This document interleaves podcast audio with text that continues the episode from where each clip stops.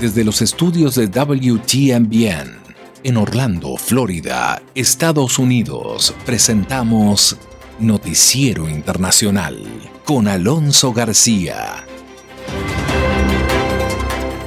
Es un gusto enorme saludarle hoy lunes, lunes 9 de agosto del 2021 y traerle los hechos más relevantes de Estados Unidos, América Latina y el mundo. Estos son los titulares de la presente edición. En el estado de la Florida, en Estados Unidos, las restricciones encienden el debate ante la vuelta a clases. Preocupan nuevas variantes del COVID-19 en el horizonte. Crece expectativa por diálogo entre la oposición y el gobierno venezolano. Senado de Estados Unidos aprueba proyecto para promover elecciones libres en Nicaragua. Más vacunados y menos desempleados en Estados Unidos. presidente Biden pide no bajar la guardia. En California, el incendio Dixie arrasa al histórico pueblo de Greenville.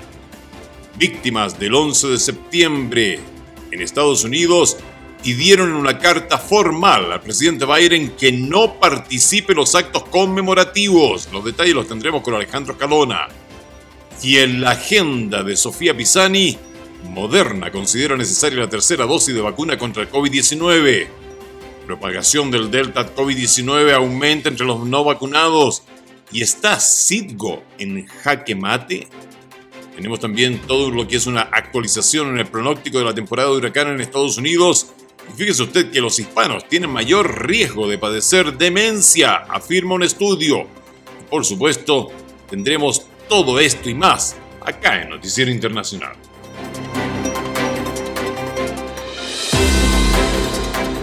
Estamos presentando Noticiero Internacional.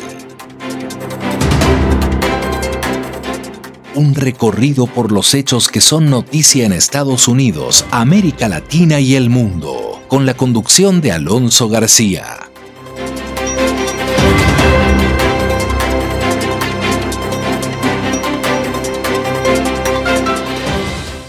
De inmediato con el desarrollo de las noticias. En Estados Unidos, en el estado de la Florida, las escuelas son objeto de presión ante la amenaza de la gobernación de este estado de reducir fondos a aquellas instituciones que activen restricciones al ingreso de alumnos en las aulas. José Penalete nos dice que, pese a la presión del gobernador Ron DeSantis, los expertos en salud pública insisten en la necesidad del uso de la mascarilla en las aulas. El inicio del periodo escolar 2021 es un desafío en Florida. El gobernador de ese estado, Ron DeSantis, advirtió que recortará fondos en las juntas escolares donde se obligue el uso de mascarilla dentro de los salones de clase. No vamos a cerrar, vamos a tener escuelas abiertas. Estamos protegiendo el trabajo de todos los floridanos en este estado. Estamos protegiendo las pequeñas empresas de las personas. Estas intervenciones han fracasado una y otra vez a lo largo de esta pandemia. La presión del gobernador de inmediato surtió efecto sobre las autoridades del condado de Broward. Allí, la medida obligatoria del uso de máscaras fue rápidamente reemplazada para darle discrecionalidad a los padres de familia. En la comunidad científica hay temor de que esta decisión local se convierta en tendencia. Florida encabeza en el país la tasa de nuevas infecciones de coronavirus. Por eso, los expertos en salud pública insisten en asegurarse de que los alumnos retornen a las escuelas bajo condiciones seguras.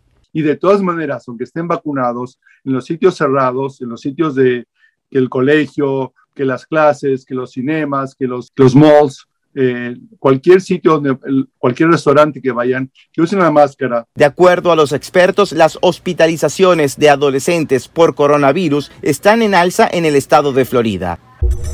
Crece la preocupación en Estados Unidos y en el mundo por la aparición de nuevas variantes que, por ser más contagiosas y resistentes a las vacunas, podrían poner en riesgo los esfuerzos hechos hasta ahora en la lucha contra el COVID-19 Jacopo Luzzi nos ofrece una panorámica de la situación. El llamado de las autoridades sanitarias es claro. Si la gente no se vacuna, el coronavirus continuará circulando, replicándose y mutando en nuevas variantes cada vez más peligrosas. Mientras la variante Delta acapara la atención planetaria, varios países han detectado la mutación llamada Delta Plus, que según algunos expertos parece ser aún más transmisible que la Delta normal. Por ahora no parece tener tanta difusión y se permanece como una variante preocupante. No hay evidencia clara de que transmita un beneficio suficiente al virus como para permitirle dominar la variante Delta original. Otras dos variantes llamadas Epsilon y Lambda se originaron en California y Perú y desarrollaron una mayor resistencia a las vacunas actuales. Sin embargo, como confirmó el doctor Anthony Fauci, las vacunas aún serían capaces de brindar protección contra estas nuevas amenazas. Usted lo previene al no permitir que el virus circule libremente, encontrando objetivos vulnerables. Usted protege a los objetivos vulnerables, que son personas no vacunadas, vacunándolos. Y cuando lo hace, usted hace un bloqueo muy fuerte de la evolución de variantes que podrían ser problemáticas. Mientras una variante aún sin nombre de Colombia empezó a circular en Miami, los expertos no tienen dudas. Si el SARS-CoV-2 continúa circulando y mutando, será solo una cuestión de tiempo hasta que llegue una variante capaz de neutralizar totalmente las vacunas, llevando la lucha contra el COVID-19 nuevamente al punto de partida. Crece la expectativa por diálogo entre la oposición y el gobierno venezolano. Pese a los numerosos intentos fallidos en los últimos 20 años, hay gran expectativa en torno a la negociación que el gobierno de Nicolás Maduro celebrará esta semana en México con la oposición venezolana. Álvaro Algarra nos tiene los detalles. El más reciente intento de diálogo genera gran expectativa sobre la posibilidad de alcanzar un acuerdo que despeje la crisis venezolana. La oposición dirigida por Juan Guaidó pasa a un nuevo escenario con la meta de destrabar el juego político con el chavismo. El analista político Osvaldo Ramírez cree que este será un proceso diferente a los anteriores intentos de acercamiento entre las partes involucradas. Primero porque tratará de encontrar una fórmula probablemente muy lenta que trate de generar un proceso para algunos relativamente de concesiones, para otros de ganancia. Entre tanto, sectores de la sociedad que se sienten excluidos del proceso de diálogo expresaron su descontento desde la sede de la Embajada de Noruega en Caracas.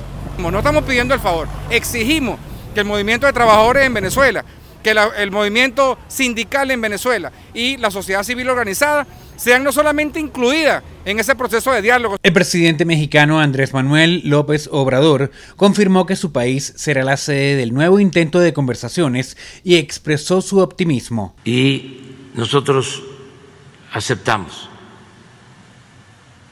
porque lo que buscamos es que haya diálogo y acuerdos Ambas partes arribarán a México con pedidos específicos para la mesa de negociación, pero aún se desconoce el lugar del encuentro o los representantes de ambas partes.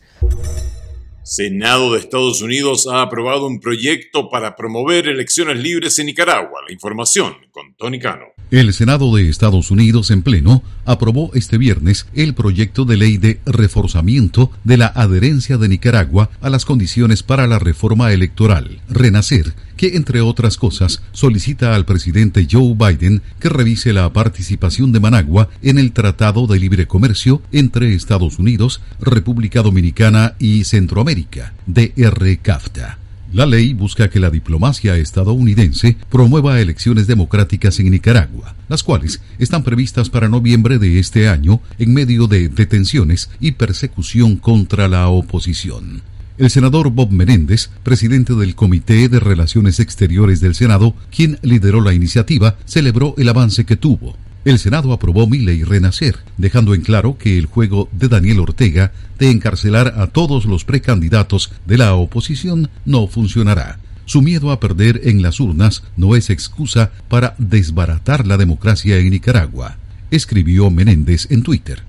Por otra parte, el senador Marco Rubio aplaudió la aprobación del Senado y aseguró que el voto unánime envía un mensaje inequívoco de Estados Unidos en apoyo al pueblo nicaragüense. La iniciativa de ley avanza con rapidez. El pasado 28 de julio, el proyecto legislativo fue aprobado en el Comité de Asuntos Exteriores de la Cámara de Representantes. Tras su aprobación este viernes en el Senado, la iniciativa deberá ser aprobada por el Pleno de la Cámara de Representantes y si ambas votaciones son iguales, se envía a la oficina del presidente Joe Biden para que la firme y se convierta en ley. Más vacunados y menos desempleados en Estados Unidos. El viernes recién pasado, la nación norteamericana alcanzó la vacunación total del 50% de su población. El número de inmunizaciones ha aumentado considerablemente las últimas semanas tras las advertencias sobre la expansión de la variante Delta. La información con Jorge Agobián. Estados Unidos comienza a dar señales positivas tras el estancamiento de meses en los niveles de vacunación contra COVID-19. De acuerdo con datos de la Casa Blanca, esta semana aumentó en un 11% el número de vacunados con respecto a la anterior y en 44% con relación a la cifra de hace dos semanas. Con estos números, el país ya alcanzó la plena inmunización de la mitad de su población, una meta que tardó en alcanzarse debido al escepticismo de una parte de la población sobre la efectividad de las vacunas. El presidente Biden insistió en que no se puede bajar la guardia. Solo tenemos que seguir adelante y es simple. Eso significa vacunarse. Por favor, es seguro, funciona, salvará vidas y tal vez salvará la suya. Y como dije antes, esta es una pandemia de los no vacunados. Así que por favor, vacúnense. La Unión Americana experimenta un alarmante repunte de casos positivos casi exclusivamente entre personas no vacunadas. La variante Delta es responsable del 93% de los contagios según las autoridades sanitarias. A la par, la economía nacional también mostró señales positivas. El nivel de desempleo continuó cayendo en el mes de julio y pasó de 5.9 a 5.4%. Aún así, la economía se mantiene muy por debajo de los registros prepandémicos. Mientras nuestra economía está lejos de estar completa y aunque sin duda tendremos altibajos en el camino a medida que continuamos luchando contra la variante Delta, lo que es indiscutible ahora es esto, el plan Biden está funcionando. La oposición del mandatario reclama que los índices de inflación son altos, actualmente fijados en 5.4%, el mayor incremento anual desde agosto de 2008, que según la Casa Blanca es temporal. Nos vamos a la costa oeste de Estados Unidos, en California. Hace tres semanas que el incendio forestal Dixie arde fuera de control. El intenso calor y los fuertes vientos empeoraron las condiciones y lo convirtieron en el incendio más grande de los Estados Unidos. Ha destruido casi por completo el pueblo de Greenville, una población histórica al norte del estado. La información con Verónica Villafañe. El incendio Dixie incineró el pueblo entero de Greenville el jueves al expandir su tamaño avivado por fuertes vientos y maleza seca. Las llamas destruyeron en cuestión de horas más de 100 hogares y el histórico centro del pequeño pueblo ubicado en las montañas del norte de California, dejando a cientos de personas desamparadas y en estado de shock. Así se expresó el alguacil Todd Jones. Um, my heart is crushed. He vivido en Greenville toda mi vida. Me rompe el corazón lo que ha ocurrido aquí y las personas que han perdido residencias y negocios. Sus vidas han cambiado para siempre. Los intensos vientos generaron chispas que facilitaron la rápida expansión de las llamas y complicaron la labor de los bomberos, forzándolos a retroceder en algunas zonas ante el peligro. El incendio es ahora el más grande en los Estados Unidos. Ha carbonizado más de 176 mil hectáreas. Más de 5 mil bomberos intentan aplacarlo, dice Edwin Zúñiga, portavoz de Cal Fire. Estamos buscando áreas calientes, estamos buscando por árboles que todavía están quemando para asegurarnos que quememos todo y eliminar esa amenaza que está cerca de nuestras líneas de contención. El incendio Dixie que arde hace tres semanas está contenido en apenas un 35%. Y fíjese usted que en Estados Unidos, las víctimas del 11 de septiembre pidieron en una carta formal al presidente Biden que no participe en los actos conmemorativos. Los detalles los tenemos con Alejandro Escalona. Familiares de las víctimas de los ataques del 11 de septiembre de 2001 se oponen a la participación del presidente Joe Biden en eventos conmemorativos a menos que el mandatario desclasifique los documentos del gobierno que, según los familiares, muestran que los líderes saudíes apoyaron los ataques. El viernes, los familiares de las víctimas, junto a socorristas y sobrevivientes del atentado, publicaron una carta pidiendo a Biden que no participe en los actos conmemorativos del vigésimo aniversario a menos que haga públicos los documentos. La carta, firmada por unas 1.700 personas directamente afectadas por los ataques del 11 de septiembre, dice que, citamos 20 años después, no hay razón de seguridad nacional o de otro tipo para mantener esa información en secreto. El 11 de septiembre de 2001, aviones fueron estrellados contra el World Trade Center de Nueva York, el Pentágono en las afueras de Washington y un campo en Pensilvania. Casi 3.000 personas fallecieron. 15 de los 19 secuestradores eran de Arabia Saudita. Pasamos ahora a la agenda con Sofía Pisani. El tema de hoy. Estados Unidos ha vacunado completamente a la mitad de su población, según datos de la CDC. La farmacéutica moderna considera necesaria una tercera dosis de la vacuna del COVID-19. Vamos con la agenda de Sofía Pizarro. Estados Unidos ha vacunado a la mitad de toda su población. En total, 165.600.000 individuos han recibido la vacuna completa, mientras que 193.200.000, el 58.2% de la población ha recibido al menos una dosis de la vacuna, esto según datos publicados por los CDC. El gobierno de Estados Unidos ha aplicado 349 millones de vacunas contra el COVID-19 desde que comenzó la campaña masiva de vacunación en diciembre de 2020. En otras noticias, el número de estadounidenses que solicitaron beneficios por desempleo volvió a bajar la semana pasada, reflejó un informe del Departamento del Trabajo el jueves. La cifra actual es de 385 mil de 399 mil registrados en la semana anterior. Según los analistas, es otro indicio de que la economía y el mercado laboral se están recuperando de los estragos de la pandemia del coronavirus. Por último, la farmacéutica estadounidense Moderna dijo el jueves que será necesaria una tercera dosis de su vacuna contra el COVID-19 antes del invierno. Esto debido al probable incremento de contagios provocado por la variante Delta en una presentación para inversores relacionada con sus resultados trimestrales, Moderna informó sobre sus últimos datos y estrategia respecto a la tercera dosis de refuerzo, sobre la que está estudiando la cantidad de producto más efectiva. Y el gran porcentaje de no vacunados en Estados Unidos ha provocado un retroceso en la lucha contra el COVID-19 y se registran picos de nuevos contagiados luego de seis meses de estabilidad. La información con Judith Martín. La variante Delta del COVID-19 continúa expandiéndose a una velocidad vertiginosa entre las comunidades de estadounidenses con las tasas de vacunación más bajas. En concreto, siete estados del país representan más de la mitad de los nuevos casos y hospitalizaciones registrados en la última semana, a pesar de que representan menos de una cuarta parte de la población de Estados Unidos. Especialmente preocupa la situación en la Florida. Tan solo ahí se reportaron casi 20.000 nuevos infectados en las últimas 24 horas y los hospitales operan al máximo de su capacidad mientras el índice de vacunados se mantiene bajo. El coordinador de la respuesta frente al COVID-19 de la Casa Blanca, Jeff Zients, ofreció estos y otros detalles. A medida que nos esforzamos por vacunar a más estadounidenses, también estamos intensificando nuestro trabajo para ayudar a los estados que experimentan un aumento de casos debido a la variante Delta, desde incrementar los tests hasta ofrecer vacunaciones a través de clínicas móviles y alentar a más médicos a utilizar tratamientos con anticuerpos para ayudar a los estados a abordar los problemas de capacidad de los hospitales. Por primera vez en seis meses, Estados Unidos registró cifras superiores a los 100.000 nuevos casos diarios por COVID-19 y ante esta crítica realidad, la directora de los Centros para el Control y la Prevención de Enfermedades, la doctora Rochelle Walensky, instó una vez más a los más escépticos a vacunarse. El 83% de nuestros condados están experimentando una transmisión moderada o alta y la variante Delta sigue siendo el virus predominante. En general, estamos viendo aumentos en los casos y las hospitalizaciones en todos los grupos de edad.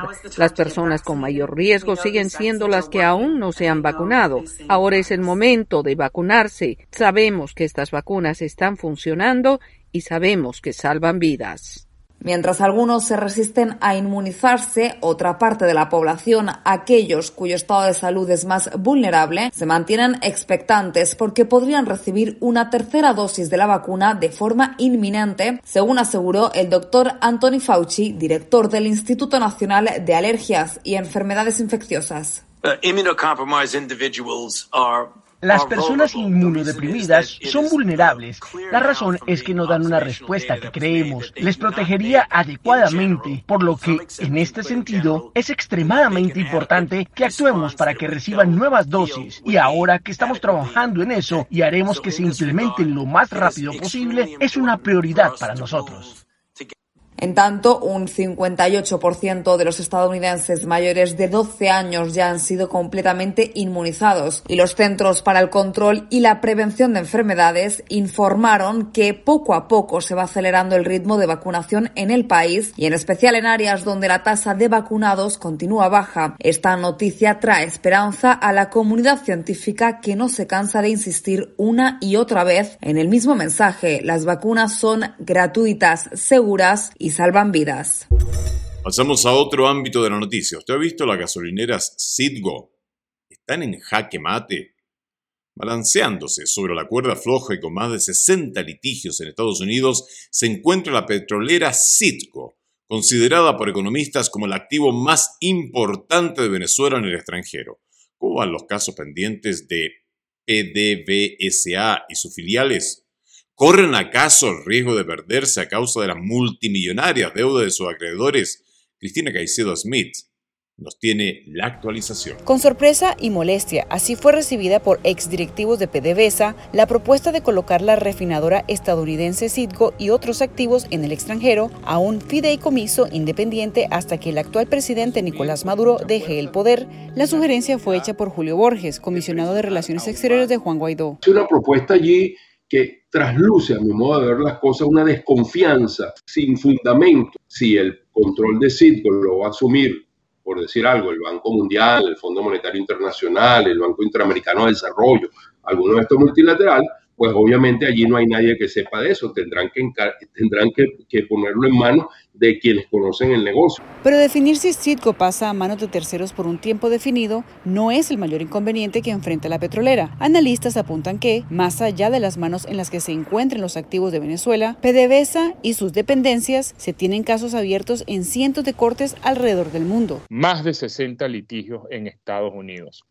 Esos litigios hoy día continúan cada vez la situación se complica más porque los acreedores de Venezuela han venido esperando al menos desde el año 2017. Uno de los casos más sonados es la demanda que impuso Crystal Lakes International Corporation y la decisión de asignar un maestro especial para que lleve a cabo el proceso de venta de los activos de PDV Holdings, empresa matriz de la Citgo Petroleum Corp, propiedad de Venezuela. Las Cortes de Estados Unidos dijeron en la mayoría de los casos, mire usted Venezuela, tiene que pagar. Entendemos la emergencia humanitaria compleja, entendemos la conflictividad política, podemos discutir algún tipo de plazo de pago, pero usted tiene que pagar. A pesar de que el fallo fue a favor de Crystal X, el juez a cargo reconoció que las sanciones de Estados Unidos contra el gobierno de Nicolás Maduro actualmente bloquean la ejecución de la venta y que la decisión final está en manos del Ejecutivo estadounidense. OFAC no se ha pronunciado al respecto, o sea que ellos no tienen licencia, por lo tanto tampoco lo podrían ejecutar. Y nosotros estamos este, desarrollando una estrategia. Por su parte, el gobierno de Nicolás Maduro reclama autoría para defender a PDVSA. Sino que se ha impedido a los representantes legítimos de Venezuela la debida defensa integral y efectiva de los intereses patrimoniales de la República Bolivariana de Venezuela y de PDVSA mediante la imposición de medidas coercitivas unilaterales. Y en este juego entra también la empresa JP Morgan, un agente financiero designado por la oposición venezolana para tasar los activos de Citgo, y en los próximos meses dará a conocer sus resultados. Continuando en Estados Unidos, los meteorólogos pronostican una mayor actividad ciclónica en el Atlántico, actualizando sus datos y anticipando la probabilidad de hasta 21 tormentas y 10 huracanes. La información con Judith Martín. El Atlántico experimentará una temporada de huracanes más activa de lo previsto luego de un comienzo récord seguido de un calmado mes de julio, según aseguraron expertos estadounidenses de la Oficina Nacional de Administración Oceánica y Atmosférica. En una actualización de su informe para la temporada de huracanes 2021, los meteorólogos pronosticaron más tormentas y huracanes de lo esperado en un principio, aunque no se prevén récords históricos. Entre 15 y 21 tormentas con nombre propio se formarán en el Atlántico, suponiendo una amenaza para algunos países de Centroamérica y el Caribe y para la costa este de Estados Unidos. Y los expertos también anticipan hasta 10 huracanes. Ahora bien, será una estación más calmada en comparación con la inédita temporada 2020, en la que hasta 30 tormentas se formaron entre el Mar Caribe y el Océano Atlántico, tantas que los meteorólogos tuvieron que bautizarlas con letras griegas para añadirlas a sus registros pese a que la temporada de huracanes tiene su pico a mediados de agosto y concluye a finales de noviembre, siendo septiembre el más activo. Este año, a principios de julio, la tormenta tropical Elsa, formada en el este del Caribe, fue la quinta tormenta nombrada más temprana en la historia de los registros. Factores como la disminución de los vientos altos cruzados, el aumento de las temperaturas marinas, el incremento de las lluvias en África, el enfriamiento de las aguas en el Pacífico y en general una mayor tendencia de las tormentas en los últimos 25 años explican que haya una temporada más agitada, según precisó el meteorólogo Matthew Rosenkrantz. Y un estudio reciente señala que los hispanos en Estados Unidos tienen mayor riesgo de padecer Alzheimer en comparación con otros grupos raciales, de acuerdo con esta investigación médica reciente.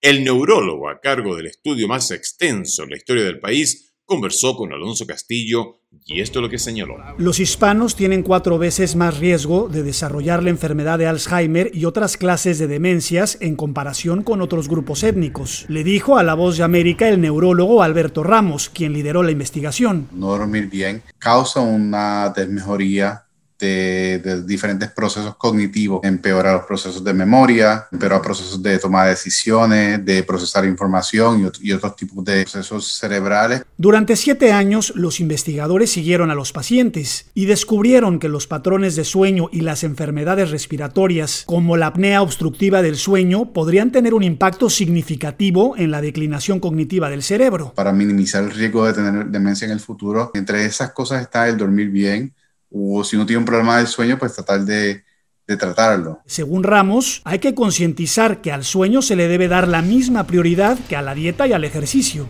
Ver cuáles son los factores que pudiesen prevenir o cambiar la trayectoria de alguien que está en el proceso de, de demencia o que potencialmente está a mayor riesgo de demencia. La investigación publicada en la revista Alzheimer y Demencia destaca que los hallazgos podrían ayudar a contar con los tratamientos que se enfoquen en los pacientes hispanos. Para el profesor de la Universidad de Miami, prestar atención a nuestros hábitos al momento de dormir podría ayudar a disminuir el declive cognitivo y también a preservar la salud del cerebro. Pasamos ahora a la nota económica con Leonardo Bunet. Las contrataciones en Estados Unidos aumentaron en julio en vista de que los empleadores agregaron 943 mil puestos de trabajo, lo cual hizo bajar a 5.4% la tasa de desempleo, otra señal de que la economía sigue recuperándose con sorprendente vigor tras el golpe del coronavirus el año pasado. La agencia AP informa que las cifras de julio superaron las previsiones de los economistas quienes calcularon la creación de más de 860 mil nuevos puestos de trabajo. Los hoteles y restaurantes que reabrieron con ímpetu agregaron 327 mil contrataciones el mes pasado, las escuelas públicas locales sumaron 221 mil. El número de personas que informó tener trabajo aumentó en un millón, lo que hizo bajar la tasa de desempleo desde 5.9% en junio. El mes pasado, 261 mil personas regresaron al mercado laboral. Luchando por encontrar trabajadores a medida que el negocio vuelve a surgir, las empresas aumentaron los salarios, las ganancias promedio por hora aumentaron un 4% el mes pasado respecto al año anterior. Durante meses, los consumidores estuvieron alejados de establecimientos comerciales y de servicio debido al COVID-19. Muchos estadounidenses también se encuentran en una situación financiera sorprendentemente sólida porque el confinamiento les permitió ahorrar. Como resultado, la economía se ha recuperado a una velocidad inesperada. El Fondo Monetario Internacional espera que el Producto Interno Bruto de Estados Unidos crezca 7% este año, su ritmo más rápido desde 1984. Y eso es todo por hoy en Noticiero Internacional. Gracias por haberme permitido compartir con ustedes los hechos más relevantes de Estados Unidos, América Latina y el mundo. Esta es una producción de la WTMB. Nuestro agradecimiento a the US Agency for Global Media, formerly Broadcasting Board of Governors, por el apoyo que nos da con corresponsales en los lugares de los hechos para informarle a usted de primera mano. A nombre de todo el equipo y amigo personal, le deseo un maravilloso lunes. Por favor, cuídese mucho.